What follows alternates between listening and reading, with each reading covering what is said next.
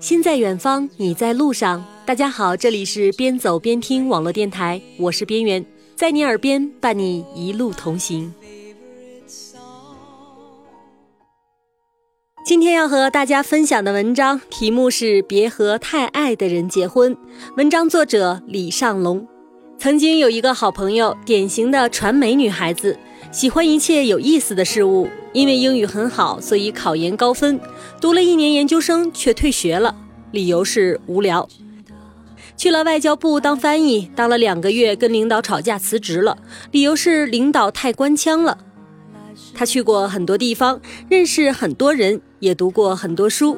他总说好女孩上厅堂，坏女孩走四方。在我眼里，她无疑是那个坏女孩，坏的不行的女孩。这样的性格，他无疑谈了很多次恋爱，每次都是刻骨铭心。他爱过的摇滚歌手、主持人、演员、街头混混，甚至一个罪犯。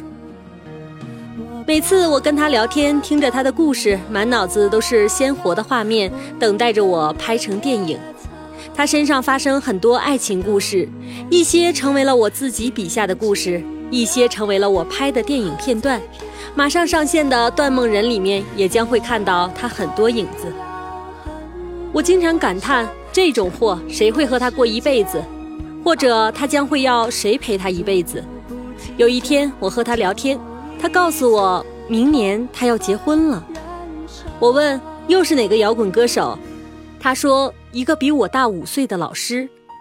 我愣在了那里，久久不能回话。许久后，我说为什么？他说：“作死了这么多年，才知道这次是真爱。”我说：“是因为这次更爱吗？”他说：“不是因为这次两个人最舒服。”对了，不要跟最爱的人结婚，太虐心了。那一刻，我惊讶了。我想起了小时候读《再别康桥》，特别好奇林徽因为什么没有跟大才子、大情圣徐志摩在一起，而是选择了踏实的清华大学建筑系教授梁思成，根正苗红的梁启超之子。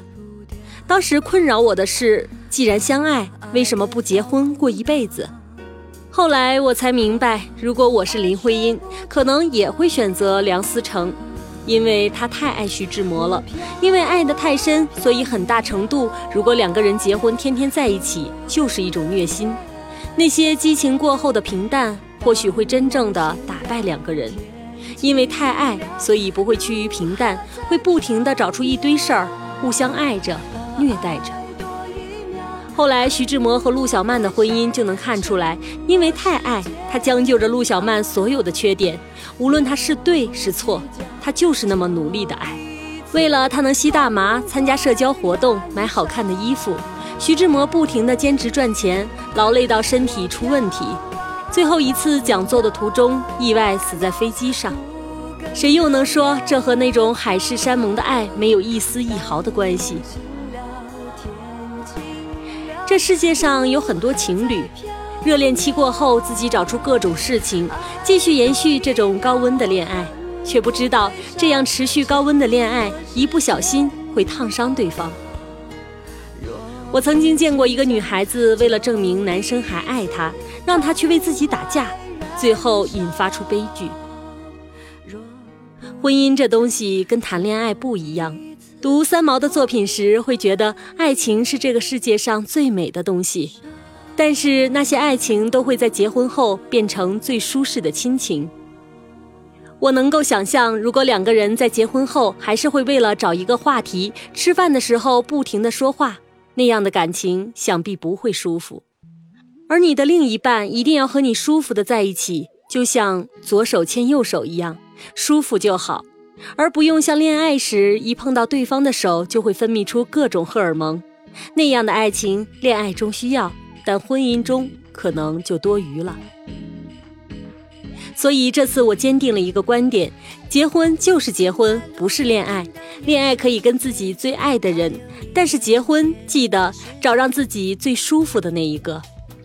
可能有人会辩驳我说：“毛主席说谈恋爱就是为了结婚，不是最爱我结个屁婚。”有时候我会思考，如果一个人跟你刚谈恋爱就说要跟你结婚，是不是这种人只会被分为三类？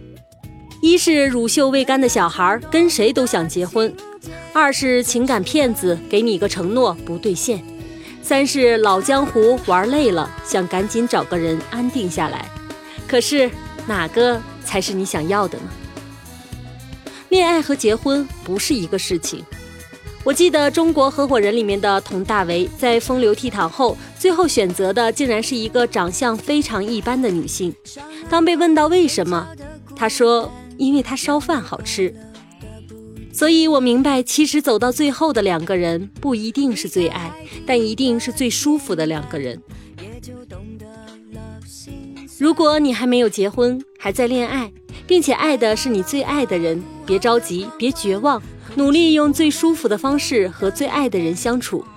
如果你们还是爱得死去活来，在趋于平淡后不甘心的互相虐待，最后没有走到一起，没关系，因为至少在最年轻的时候付出过全部的爱情，不后悔就好。而那份没有结局的爱情，或许更是永恒。其实我今天给大家分享的这篇文章的观点，别和太爱的人结婚，跟我之前给大家分享过的一定要坚持有爱情才结婚的观点相悖。其实无论是哪一种观点，都是一种恋爱观的价值所在。每个人的想法不同，选择不同，只要你听取了过来人的经验，理智分析，做一个让自己无悔的选择就好。好了，本期的文章就分享到这里。如果你喜欢这期节目，请记得给我点赞留言。这看上去只是举手之劳，却能让我知道，在众多的听友当中有你在为我加油。请关注我的新浪微博主播边远，或者添加我的私人 QQ 微信号码二四零七零三七。下周同一时间，边远与您在这里不见不散。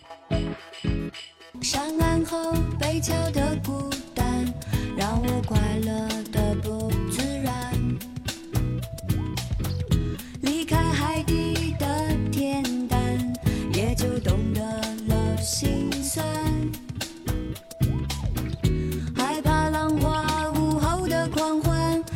几乎。